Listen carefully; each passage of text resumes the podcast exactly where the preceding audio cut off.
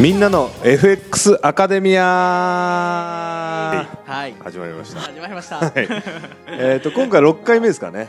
はい、うんはいそうですね。はい。はいなんだかんだ続いてますねだ。そうですね。もう慣れてきました いや、全然慣れないです。慣れませんかうん前回覚えてます前回どういう前話したか回は、あの、目標設定が、目標設定ですねあの大事だよっていうはい話をそうですしたはずですは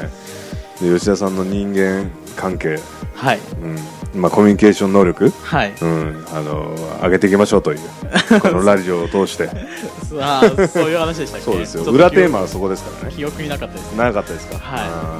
うんまあこれでねあのいろいろちょっとちょっとずつこう聞いてる皆さんそうまがあはい僕らにちょっと興味持っていただいて、はい。で、まあ、SNS とかはい。まあ、ラインアートとか。 LINE アートとかそこら辺でねメッセージくれたら嬉しいですよね,嬉しいですねうんはそうですねはい第6回はじゃあちょっと何について話しましょうか第6回はですね、はちょっと投資に関する、投資ああ話そをうしでてすねちょっと最近投資離れてましたからねはい。はい今回投資行はき、ましょうえっと、損切りの、はいえっと、重要性について。うん損切りはい。おお損切り出ましたね損切りはい。はいこれは投資しないと聞かない単語ですよね。そうですね、うん、僕投資やる前は知らなかったですねこの言葉ははなんで、まあ、ぜひ覚えてほしいなと思うんですけども、い、うんまあまあ、損ちょ切っりと知らない人もいると思うんでは簡い単にはい、まあ、その、 うん、まあ、買うわけですよね。何をですかキャキそのャベツですかまあ、投資商品、何でもいい何でもいいですか何がありますかね。じゃあ、株でいいですか株でいきましょうか、はい、まあ、1000 1株1000円の時に、はい、 1株買って、はいはいはいはいこれがだから1100円とか1200円になれば、うん、あの、儲かるわけですようね。ん、なるほどはい、だけどはも、い900円とかいはい800円に落ちたら、うマイナスじゃないですか。ああそうですねこの時にうん売ることを、うんまあ、損切りって言いますああまあ売るっていうかもうそこで決済しちゃうってことですかはいもう自分で損を確定させることを損切りなるほどって言いますマイナスの状態だけど、はいこれ以上マイナスが大きくなっちゃうのは嫌だからそこでもうそうですストップさせちゃうってことですねはいああなるほどそれを損切りって言うんですね、なるほど、損切りっていうのははいすごい重要なんですけども、まあ、なかなか難しいんですようねん、難しそうですね今聞いただけでもはいうんまあ、なんで難しいのかっていうと、はいまあ、そもそも上がると思って買ったわけじゃないですかそうですね最初は、なので、はいまあ、下がったとしても、 いやだって上がるしって思うわけですよねああ復活すんじゃないかと、はい、いあやーだって上がるって思ってはいはいはい買われたわけですよね、そうですねじゃあ上がるに決まってるじゃないですか、うんうんうん僕の中ではまあ、決まってるのがちょっとよくわかんないですけどそのこ心の中では買った人の心の中ではあーはいはいはいああ上がる気持ちじゃないですか、はいはいはいはいなのに、うんあ一時的に下がってるだけで、はいこいつは上がるんだとうん思うわけですよねはいだから、まあ、難しいじゃないですかうーん認められないじゃないですか自分の中では,、いいいまあ認めたくないというかはいはい、っていうのと、うまあ、んそもそも、まあ、損が確定してしまううんのが、うんまあ、損切りっていうのを難しくしている要因なのかなって僕は思いますね、ああ損を認めるのがはいなかなか難しいってことですねそうですよね、あー負けを認めるみたいはい、ななるほど負けたくないじゃないですか負けたくないですねやっぱり。で、なるあほどねの、まあ、これ、そ損切りってそもそも投資にしか出てこない、うーんあの、概念ですよね。そうですね、まあ、言葉自体が他で聞かないですからねあんまり、はい野球ずっと下手で、うんはいここでやめようってあんまはり言わなくないですか、言わないですねい、や、もっと頑張ろうよってなりますよね、うん普通は。 そうですね、まあ、長く付き合った彼女ともうそろそろダメだなと思って損切りとか言わないですもん ねひどいですね。言わないですよ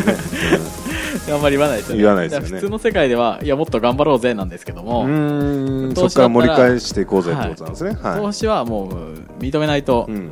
ダメなんですよね。大変なことになっちゃうと大変なことになるんです。なるほど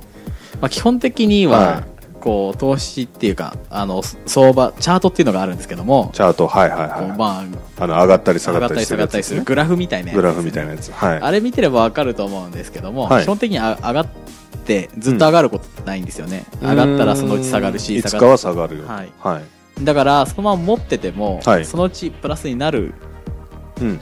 ことがうん多いんですけども、うんたまにいもずれはってことですよはねい、うんたまに戻んないことがあるんですよね、ああもう永遠に行ってしまうと、はいうんそうなってしまうと、はいもうどうなりますかまあ、持ってるその元金っていうんですか元金がなくなっちゃいますね、なくなっちゃいますよなねくなっちゃいますはいうだからもう損切りしないとダメなんです、ーんなるほどって言ってもまあ難しいと思うんですけども、はいはいはいまああの僕が思うに、うんそのコスト計算というかはいができれば、はいまあ、損切りっていうのは、はいちょっと考えやすくなるのかなとコ思スト計算はいはい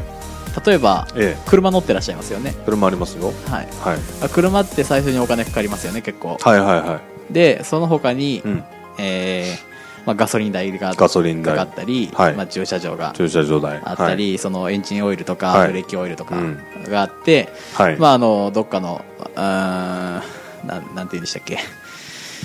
パーツタイヤとか壊れたりしたらはいあの交換しますよねはいはいはい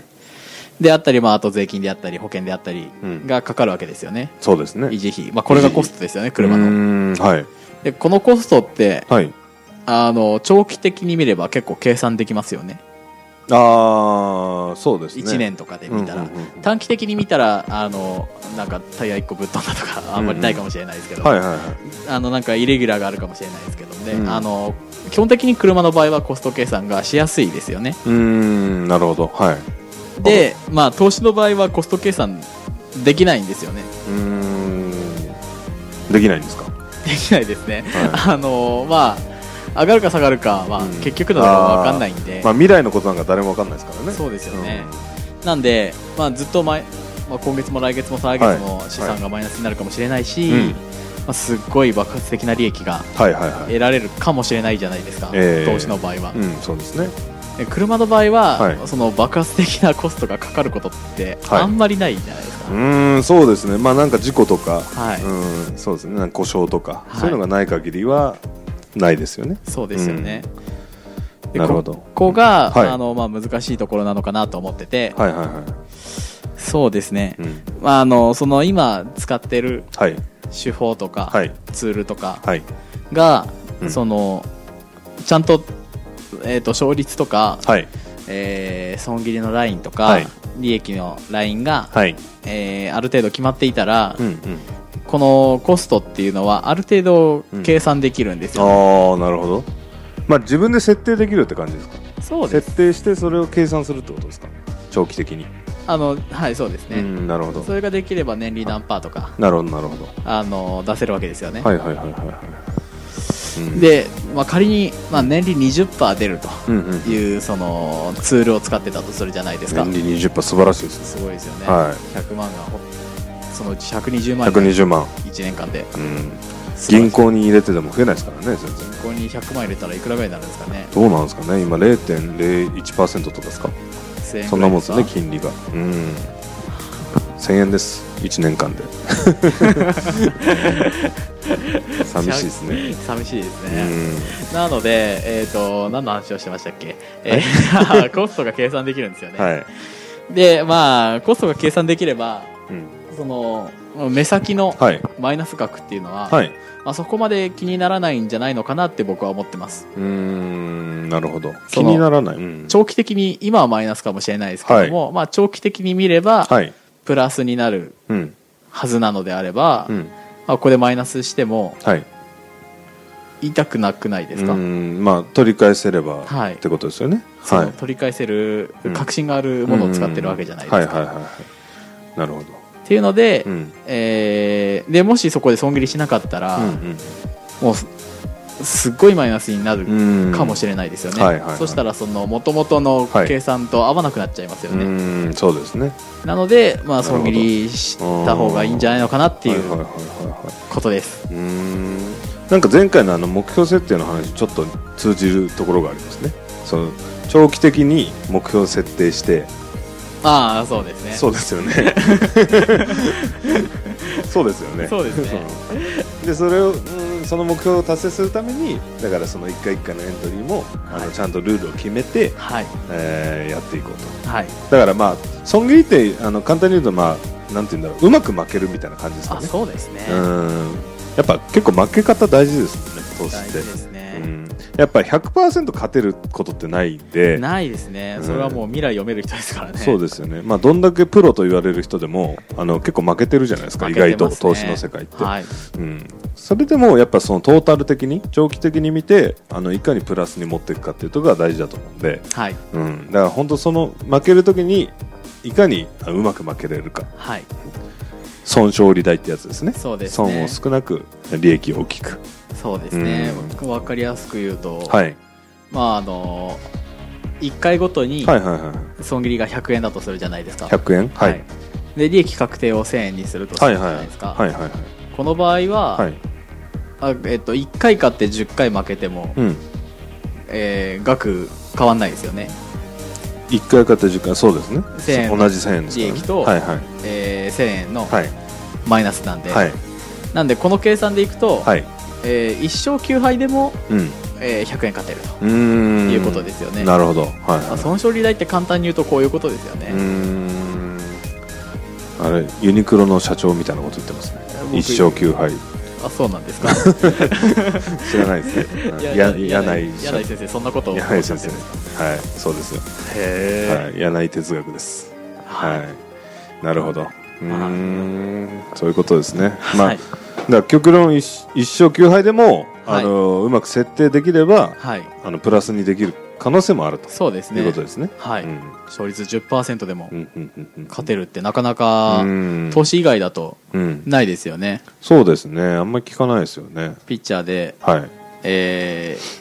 ー、1勝10敗うんあんまりないですよね、うんそうですねもうちょっと試合使ってもらえなくなっちゃいますもんねそうですようね、んなるほどそれでもプラスに持っていけるのが投資だよとはいいうことですねはいなるほどじゃあいかにうまく負けるか、はい損切りできるかってとこを、まあ、やっぱり勉強して、はいはいまあ、今後生かしてもらえればなというところですかねはいそうはいですねわかりましたはいじゃあちょっと今回はこんな感じではい終わりたいと思いますはいありがとうございますありがとうございましたはい